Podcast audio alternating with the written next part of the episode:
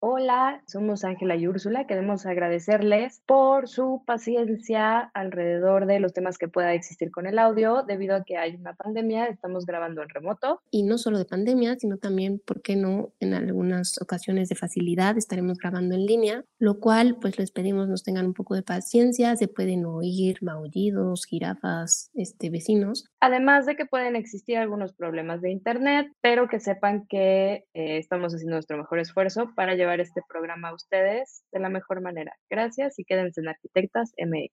Gracias por estar aquí. Arquitectas MX, encontrando nuestra voz.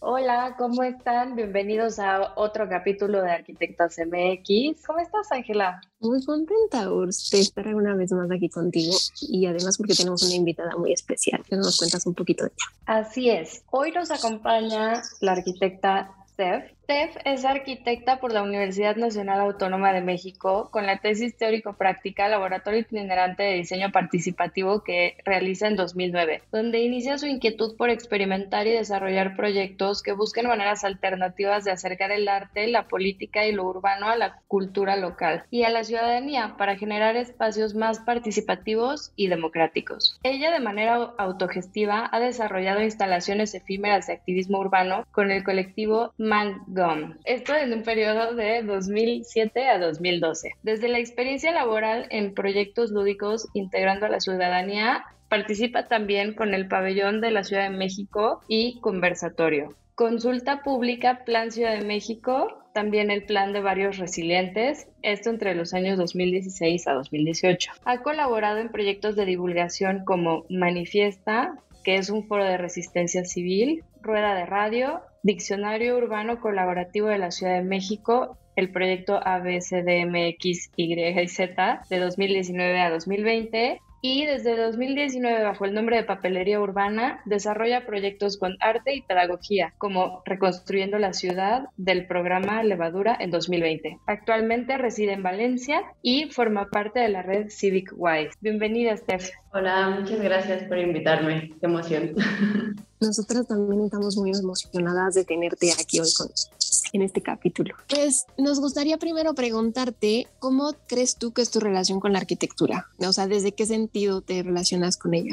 Principalmente porque estudié arquitectura, bueno, esa es mi primera relación. Eh, también porque creo que, o sea, a pesar de que el plan de estudios de arquitectura no era lo que, lo que más me ayudó a la práctica actual. De alguna manera el, el, ser arquitecta te da como una visión bastante multidisciplinar, o sea, como que un área de actuación bastante amplia, o sea, que puede ser desde el diseño gráfico hasta el urbanismo, el colaborar también con muchos agentes. O sea, creo que desde ahí la arquitectura eh, ha sido un potencial para las cosas que ahora yo hago. Y no sé, siento que me, que me vinculo más con el urbanismo actualmente que con la arquitectura. O sea, porque trabajo más el tema de ciudad, trabajo más el tema de participación, el tema de sí, vincular diferentes agentes, ¿no? que creo que el urbanismo tiene más esa finalidad de poder converger diferentes capas y actores de la ciudad más que la, la, arquitectura. ¿Y cómo es que nace este interés más hacia la ciudad? ¿O en qué momento empiezas a hacer esa transición desde la escala de la arquitectura a la escala urbana? Creo que como a partir de 2007, cuando regresé de intercambio, me había ido un año a Santiago de Chile, como que regresé a Ciudad de México con una idea de reencontrarme, también porque sentía que la facultad de arquitectura no, o la idea del arquitecto diseñador, el arquitecto de autor, no me estaba dando como, como esa ilusión que yo quería de poder aportar algo a la ciudad o, o, también algo que me motivara tanto. Entonces, eh, bueno, con un grupo de amigos empezamos a hacer instalaciones en la vía pública como para hacer una acción protesta de espacios que estaban subutilizados o que de alguna manera no, no respondían a las necesidades ciudadanas. Por ejemplo, hicimos una instalación en, en Avenida Insurgentes, de la estación de Metrobús a Ciudad Universitaria, porque no había un camino donde pudiéramos eh, caminar, ¿no? Nos teníamos que bajar a la vía de los coches para poder seguir nuestro camino. Entonces hicimos como un tapete eh, manifestando como esa necesidad del peatón por tener una vía eh, segura para poder transitar. Y como que a partir de ahí, bueno, que actualmente ahí pusieron ahí un puente como respuesta también a esta manifestación. Es que, justo lo que, no es a ideal, es como un pegote, pero bueno, por lo menos, o sea, eso nos motivó a poder seguir experimentando de esta manera eh, otras formas de analizar la ciudad, no solo desde, desde el papel, sino más desde el vivirla y el, y el realizar instalaciones efímeras. Oye, y aparte de, por ejemplo, este puente que nos cuentas que ahora existe, que quizá no es el más adecuado, pero finalmente cumple su función de proteger al peatón, ¿hay alguna otra de estas acciones que realizaron que hayas visto ya que se haya convertido en algo? O sea, como en este caso. En realidad, eh, yo creo que, o sea, a partir de esta acción, como que estábamos súper ilusionados en, en, poder hacer cosas diferentes, acercarnos al gobierno de otras maneras, que también el gobierno eh, se acercara a la ciudadanía de otras maneras. Y bueno, con mi tesis, que es Laboratorio Itinerante de Diseño Participativo, fue una instalación que hicimos en Santa Úrsula Cuapa y duró tres meses. Y la idea era como poder llegar a la ciudadanía y, y poder entre todos diseñar un espacio en un deportivo como más acorde a, los usuarios. Ahí había mucha gente de la tercera edad que iba, pero el espacio estaba dedicado solo al frontón. Entonces era como algo como ilógico, un poco de por qué si los usuarios son de la tercera edad que no juegan frontón, ellos llevan su silla y se ponen ahí a, no sé, a platicar, porque el, el espacio más grande es un frontón que no da respuesta a esa comunidad. Pero como que también ha sido difícil, éramos muy jóvenes también en ese entonces y pues no sé, como que también es una lucha constante entre el gobierno, entre que en, en ese entonces, en el 2009, tampoco se apoyaban tanto este tipo de iniciativas, la Escuela de Arquitectura tampoco apoyaba esto como si fuera arquitectura, o sea, ni éramos artistas, ni éramos sociólogos, ni éramos arquitectos, o sea, este proyecto realmente fue algo efímero que nos dejó experiencia a nosotros tal vez a la ciudadanía. Bueno, íbamos a iniciar un huerto urbano con los vecinos, pero hubo tantas trabas de la delegación que al final pues se disolvió ese proyecto. Entonces como que fue un momento de parar y volver a pensar qué era lo que quería eh, en mi profesión, pero que obviamente fue como un parteaguas para mí. ¿Piensas que de esos años, de entre 2007 y 2009, ahora 12 o 13 años adelante, ha cambiado esta percepción del lado de los, iba a decir del lado de los políticos, pero no es, es raro eso, como del lado de los administradores públicos y del lado de las comunidades y del lado de la academia que antes como que justo pues era muy innovador, ¿no? Pues justo, bueno, trabajé en CEDUBI, la Secretaría de Desarrollo Urbano y Vivienda de la Ciudad de México, y había como un interés por por tratar de cambiar estas prácticas de gobierno. Eh, por ejemplo, estaba el programa de rescate de espacios públicos, por ejemplo, el proyecto de Plan CDMX, que fue una consulta pública donde se integró a la UNAM, a diferentes colectivos que trataban temas de ciudad, de diferentes asoci asociaciones, y a partir de eso se armó un Plan General de Desarrollo Urbano de la Ciudad de México, que no salió, pero que fue todo un proyecto de un año, como tratando de integrar estas voces. También creo que en la universidad, también los estudiantes, las estudiantes de ahora, creo que tienen también otra visión acerca de cómo el arquitecto o el urbanista debe de acercarse a la ciudad. Creo que hubo muchos colectivos que trataron de impulsar estas nuevas maneras de, de hacer ciudad y de guiar la práctica profesional más hacia, hacia lo ciudadano y acercarse más de una manera más humana. O sea, creo, creo que sí ha cambiado bastante. Oye, Steph, un poco con la plática me, gustaría si nos puedes contar o si le puedes contar a las personas que nos estén escuchando sobre cómo definirías el proceso o el diseño participativo. O sea, ¿en qué se diferencia para ti de un, un proceso normal de arquitectura, por ejemplo, o de urbanismo? El diseño participativo es en sí un proceso, o sea, bueno, lo, se plantea como un proceso que tiene varias etapas, que va de la investigación, bueno, el acercamiento, la investigación, no me acuerdo ahorita de las diferentes etapas, pero bueno, son, son varias etapas para llegar a, a un producto de diseño donde las personas no son solo eh, como participantes, son los usuarios, sino que también construyen ese diseño. Hay muchos gradientes de participación, o sea, el diseño participativo no, no está en todas las etapas del proceso, o sea, puede estar o puede no estar, o sea, como que es un gradiente, no hay como esto sí es diseño participativo y esto no, porque en este sí participan de inicio a fin y en este no, o sea, como que también es tan complejo, es un proceso tan complejo donde hay muchos actores involucrados también, que tiene sus, sus variantes. Pero yo creo que una de las principales eh, características es eso, que el habitante no es un usuario simplemente al que tú estudias y evalúas, sino que él construye junto con el asesor o el técnico el diseño de todas maneras, el asesor siempre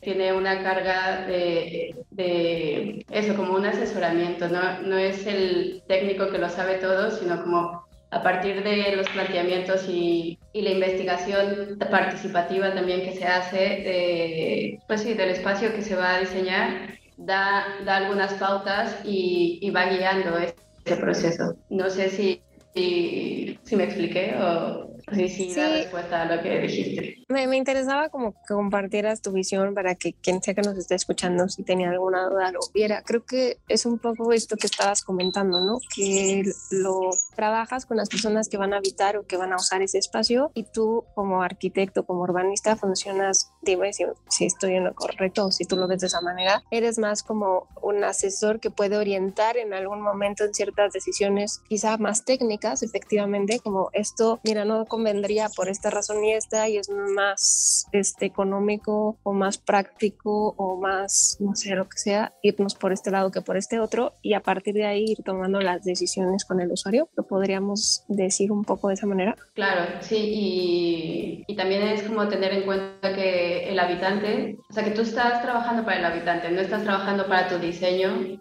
estás trabajando claro. para un producto o sea, también el diseño participativo fomenta la producción social del hábitat, que no va hacia un producto de consumo, sino más hacia un producto social, un, un espacio para habitar. Está padrísimo. Yo quería preguntar desde hace rato, ¿cuál sería para ti el camino que sigue por recorrer dentro del estudio de la ciudad, porque es, todo un proceso que va evolucionando, ¿no? Como esto que pasó con, con, ustedes que de cierta forma estaban innovando y experimentando en una forma de estudiar la ciudad bastante nueva, como hacia dónde pensarías tú que sería bueno voltear la mirada o procurar que se vaya desarrollando las, las nuevas propuestas de investigación. Bueno, no sé si de investigación, las nuevas formas de ver la ciudad más que de investigarla, porque eso es muy rígido. Sí, creo que justo eh, segmentar la academia, el, no sé, eh, las instituciones y la ciudadanía es un error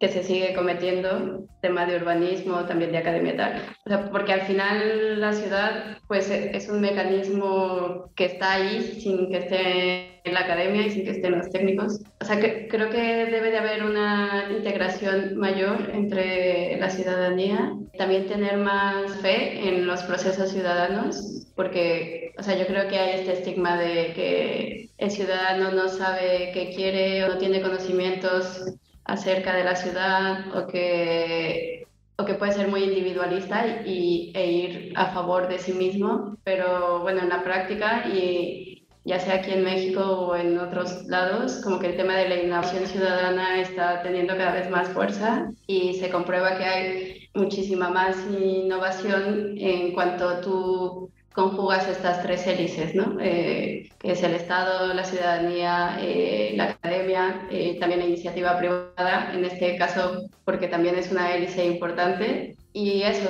como tratar de tener más fe en la ciudadanía, crear procesos de innovación más creativos, integrar también las disciplinas. Bueno, es que las disciplinas se oye muy académico, ¿no? Y muy técnico.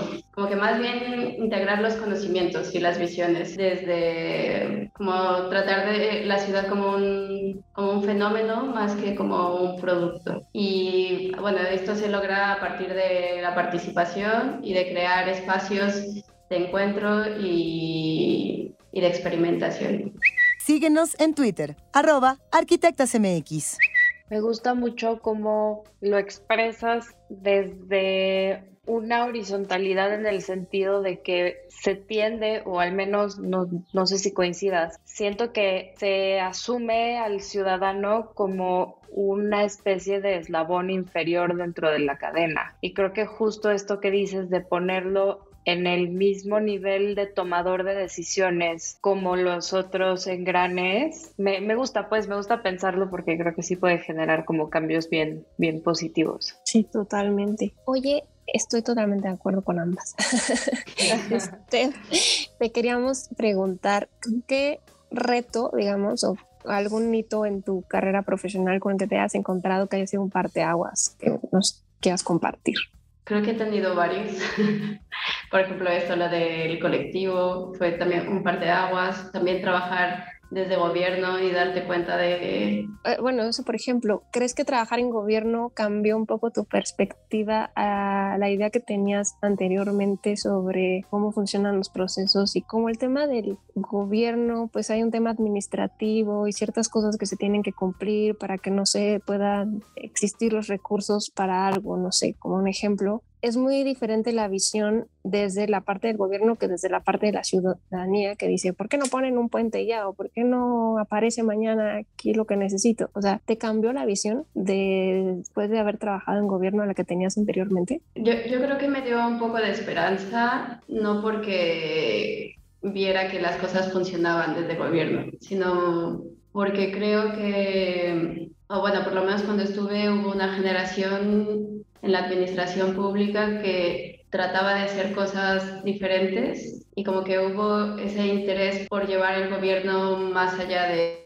lo administrativo y más allá de la política. De alguna manera eso me dio un poco de, sí, de motivación para seguir en este, sí, justo, mira, creo que no lo había pensado, pero, me, motivó a seguir con este tipo de proyectos que de alguna manera yo, cuando estaba en el colectivo Mango, como que me había distanciado porque no sabía si lo que estaba haciendo servía o no, ser, no sabía si realmente me quería dedicar a eso o si era congruente con, con eso que estaba haciendo. Y desde gobierno eh, cosas que, que, no funcionan y que luego, por ejemplo, se utiliza la participación como, como algo político cuando realmente es algo este, o sea, que realmente no se toma en cuenta a la ciudadanía, pero dicen que cualquier proyecto es participativo. Pero por otro lado, al, al ver esta, este interés por, por varios sectores del gobierno, no solo en urbanismo, también en economía, en cultura, o sea, como que había una nueva forma de pensar las cosas y de acercar también estos procesos de una manera más creativa, digamos. No necesariamente más democrática ni necesariamente más inclusiva, pero por lo menos había como algo más creativo, ¿no? Y algo más, como un interés de ir un poco más allá. Y después de esto seguí trabajando en proyectos que justo vinculaban gobierno con, con ciudadanía y que me ayudó a aprender, sobre todo a aprender a desarrollar este tipo de proyectos y a poder utilizar eh, herramientas para llegar a la ciudadanía. Eh, también el tema de la divulgación creo que es súper importante. Por ejemplo, si se crea un plan, eh, se debe de divulgar de una manera, no solo dejarlo en un libro o no solo dejarlo en el diario oficial, sino cómo esto llega a la ciudadanía. Y, y, también en ese sentido nosotros participamos en varias publicaciones. Sí, como que igual todavía no, no se ha llegado a, a, algo ideal, pero como que me trajo muchas ideas de cómo poder ir cambiando todas estas prácticas. Está, está padre como compartir esa experiencia porque justo, eh, no sé, algo que he visto de las personas que trabajan o trabajamos cerca del gobierno es que empiezas como a entender los engranajes desde otro lugar, ¿no? Y justo a mí algo que me gusta un montón, que creo que coincide con lo que comentas, es que hay un montón de voluntades como para que las cosas caminen y pues luego está padre. Como dices, que empiecen a, a pensar desde otro enfoque. Y bueno, yo lo que quería preguntar es, bueno, eh, hoy es 8 de marzo y sabemos que el urbanismo con enfoque de género también es algo que te ha interesado de forma particular y que también has participado desde diferentes trincheras. Entonces quería invitarte a ver si nos puedes platicar un poquito, ¿no? Siento que este episodio va a ser de esos episodios que se prestan a, a luego tener más bien una serie de episodios, pero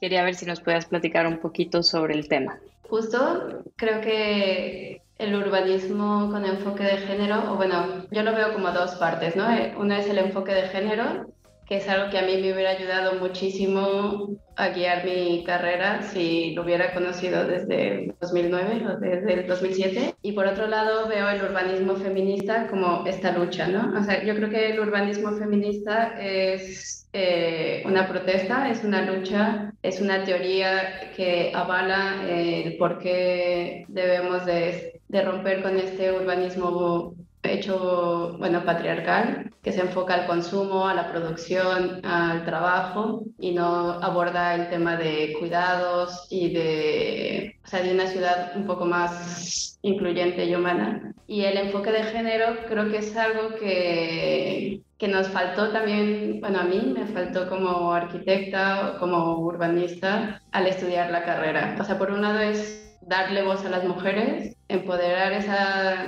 esas maneras de habitar diferente a la patriarcal. Por ejemplo, en la práctica, a mí cuando hacía investigación participativa o platicaba con la gente, yo sabía, o sea, por ejemplo, eso lo que decía de los abuelos, ¿no? De que estaban allí en el, en el deportivo. O sea, sabía que ya no quería más polideportivos o no quería más eh, canchas de fútbol, y sabía que los abuelos no tenían esa, y las abuelas no, no, tenían esa, ese espacio, pero no había una teoría que definiera el por qué, ¿no? O que, o que dijera, es necesario y hay que luchar por ello. O sea, como que me daba cuenta de ciertas cosas, por ejemplo, sí, el tema de la seguridad, pero también el tema de lo local, de, no sé, de poder hacer actividades en la vía pública más enfocado a los cuidados, a las mujeres, a, o sea, nosotros somos más red, ¿no? Como que no somos tan jerárquicas, como que tratamos siempre de trabajar en red, de trabajar en grupo. Bueno, eso es... Pero bueno, en la práctica me he dado cuenta que, que como mujeres tratamos de actuar en colectivo, o lo que yo me he encontrado. Y eso, siento que que me hubiera dado más poder eh, también como en voz y también de poder decir estos espacios eh, hay que luchar por ellos porque porque necesitamos una ciudad más humana, ¿no? Como que el derecho de la ciudad tiene muchas luchas, pero también la feminista es una lucha que debe de estar presente. Síguenos en Instagram, arroba arquitectasmx. Sí, coincido totalmente. Pues en todo, ¿no? Creo que al menos hablando desde mi trinchera, en mi formación también creo que hizo mucha falta que hubiera, para empezar, que se tocara el tema, ¿no? Yo lo percibo como algo mucho más reciente. Eh, he podido estar cerca de, pues, de la UNAM, ¿no? Yo también estudié igual que tú en la UNAM y veo que ahora eh, sí se trata desde muchos lugares y muchas perspectivas, ¿no? Porque hay un montón de enfoques de género y un montón de feminismos y, de formas de participar activamente de ambos. Y, siento que ahora apenas están como involucrando, ¿no? Y, y yo espero que justo esta parte que decías de que nos porque yo también lo percibo. Siento que si cuando yo estaba estudiando hubiera tenido un acercamiento a estos enfoques, también hubiera podido pensar y defender de formas diferentes. Ha sido un poco como irse dando cuenta sobre la marcha, ¿no? Pero lo padre es que pues está pasando y cambiando y yo espero que justo esta lucha pueda seguir estando presente en la defensa del derecho a la ciudad, porque creo que se ha vuelto eso una defensa, ¿no? Se existe como si fuera un derecho garantizado, pero sigue sin, sin serlo. Las ciudades cuando se fueron conformando, por favor corríjanme si estoy diciendo una gran barbaridad, pero las ciudades cuando se fueron generando como ciudades era una época en la que la mayoría de las mujeres se quedaban en casa efectivamente y los hombres salían a la calle, ¿no? Entonces están pensados los espacios públicos para los hombres y los espacios privados más para las mujeres, por eso puede haber casas con cocinas muy grandes y no sé, que no haya espacios para las carriolas en las calles, o no sé, como un ejemplo muy burdo quizá. ¿Cómo ven ustedes, pues, hoy que es 8 de marzo, como bien comentó que somos puras mujeres en este foro, ¿cómo creen ustedes que ha ido cambiando? ¿O cómo lo han vivido? O sea, ¿sí sienten que hay una diferencia en los últimos años y que nos hemos ido apropiando de los espacios y que se ve reflejado en el diseño de los mismos? O sea, pensando como en espacio público y en temas urbanos. Yo creo que eso, o sea, como la ciudad es una infraestructura tan grande y, también tan costosa, ¿no? Que estamos todavía en un proceso de darnos cuenta, amiga, date cuenta. Por eso creo que el urbanismo feminista es tan importante, porque, o sea, no solo es incluir a las mujeres, incluirnos como parte de la ciudad, sino también nosotros desnormalizar esta ciudad patriarcal y, y, agresiva, ¿no? Como que, por ejemplo, si ahora hiciéramos un, una investigación de diseño participativo, tal vez saldrían las mismas respuestas de un urbanismo que no es feminista. Pero yo creo que justo estamos en ese proceso de darnos cuenta de, de también salir más a las calles. O sea, yo creo que eso también es algo que está ayudando. Si tú crees que la calle no te pertenece y que siempre tienes que ir acompañada de alguien que te cuide o que si sales sola ves bajo tu propio riesgo, yo creo que no tienes ese poder de, sí, de decisión acerca de qué es lo que quieres, ¿no? Como que es de, no, pues la ciudad es así y, y así va a ser siempre. Entonces yo creo que el urbanismo feminista por eso es tan importante como para poder ir pensando en otras formas de hacer ciudad. Yo creo que es un proceso,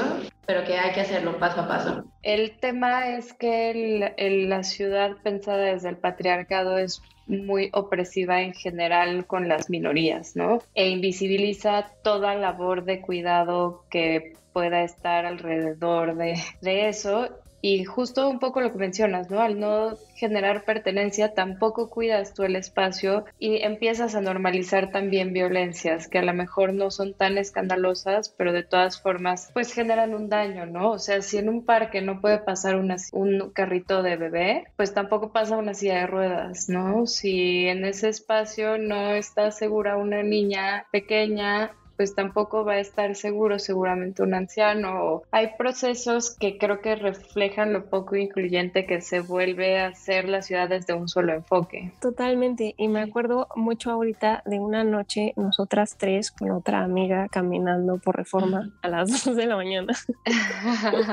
como un momento de hacer tuya la ciudad, ¿no? 100%, creo que se tiene que ir tomando y creo que tiene que ser una acción colectiva y consciente, ¿no? Y sobre todo informada también, ¿no? A mí me ha pasado que de pronto, digo, yo no soy ninguna experta en ni arquitectura con enfoque de género, ni urbanismo feminista, ni mucho menos. Me gusta pensarlo y tratar de entenderlo y incluirlo lo más que se pueda, ¿no? Platicábamos el otro día que los feminismos, al menos desde mi punto de vista, son un proceso constante de evolución, pero me pasa que de pronto justo como todavía hay desinformación y tal, hay desacreditación y son procesos complejos, pero creo que entre más justo se divulguen y, y se hable del tema y estén sobre la mesa y permitan todas las posturas posibles que quepan, pues lograremos que sea incluyente, pienso. Como bien mencionaste, incluyente para todos, ¿no? No solo, o sea, no solo en un tema de género, sino también para todas las minorías. Oye, Steph, y aprovechando el momento, ¿hay algo que te gustaría como un mensaje que tú le quisieras dar a la gente que nos pueda estar escuchando? bueno, sean de cualquier disciplina, eh, si quieren trabajar acerca de la ciudad, eh, o en la ciudad o para la ciudad o tal, o sea que el tema que les interese sea un tema urbano, yo diría que se trabaje siempre en colectivo, desde la interdisciplinaridad, ese, que se viva la calle. O sea, creo que eso es algo súper importante, eh, que se viva el territorio, que se trabaje desde el territorio. Eh, yo creo que eso es lo que más me ha dejado a mí eh, como aprendizaje. También siento que en la carrera de arquitectura te enseñan a trabajar mucho desde el ego y desde, bueno, de trabajar solo. Yo creo que hay que romper con eso, romper con el ego, romper con que todos tenemos una visión y, un conocimiento que dar, sobre todo en la ciudad, que es algo que es una construcción eh, social Sí, y, tratar de poder hacer crítica y experimentar hacia nuevos procesos urbanos que den pie a esa inclusión y, a nuevas formas de habitar. Súper buen tip. Yo, bueno, más bien, ya llegamos a la hora de los nominados. Entonces, ¿quién va a ser nuestra siguiente invitada en el futuro cercano? Tengo que decir solo una. Es que no, nos puedes decir varias. Y si nos dices por qué, mejor. Bueno, en realidad es gente con la que he trabajado. pero bueno, eh, pero que creo que son súper válidas, eh, sobre todo sí, con, con procesos que, involucran diferentes eh, maneras de hacer ciudad y, bueno, y arquitectura. Una es Sandra Loyola, ella es filósofa, pero hizo la maestría en arquitectura. Eh, entonces, tiene un acercamiento muy interesante de la ciudad. Eh, y la otra es Laura Yanka, que, bueno, yo, yo trabajé con ella y tiene proyectos padrísimos de la Ciudad de México. Y, bueno, también Andrea, Andrea Muñoz, que ella es psicóloga y estudió diseño ambiental y siempre ha trabajado en procesos participativos ciudadanos y o sea, le, gusta mucho el tema del habitar y la ciudad. O sea, creo que son unos acercamientos diferentes del urbanismo y la arquitectura que, que pueden nutrir a este podcast.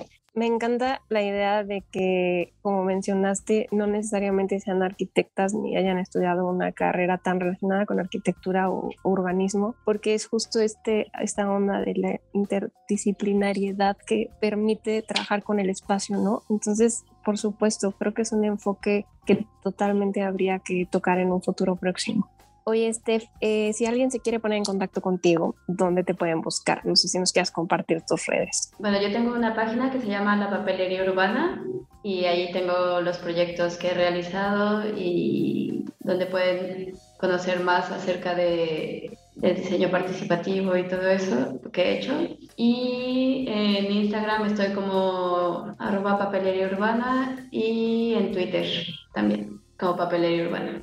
Pues totalmente, creo que va a haber que hacer un, como decía Ursa hace rato, un siguiente episodio para que nos cuentes sobre el proyecto de papelería urbana y de lo que estás haciendo. Y bueno, pues te agradecemos mucho, la verdad, el tiempo. Pues muchísimas gracias por invitarme, me divertí mucho.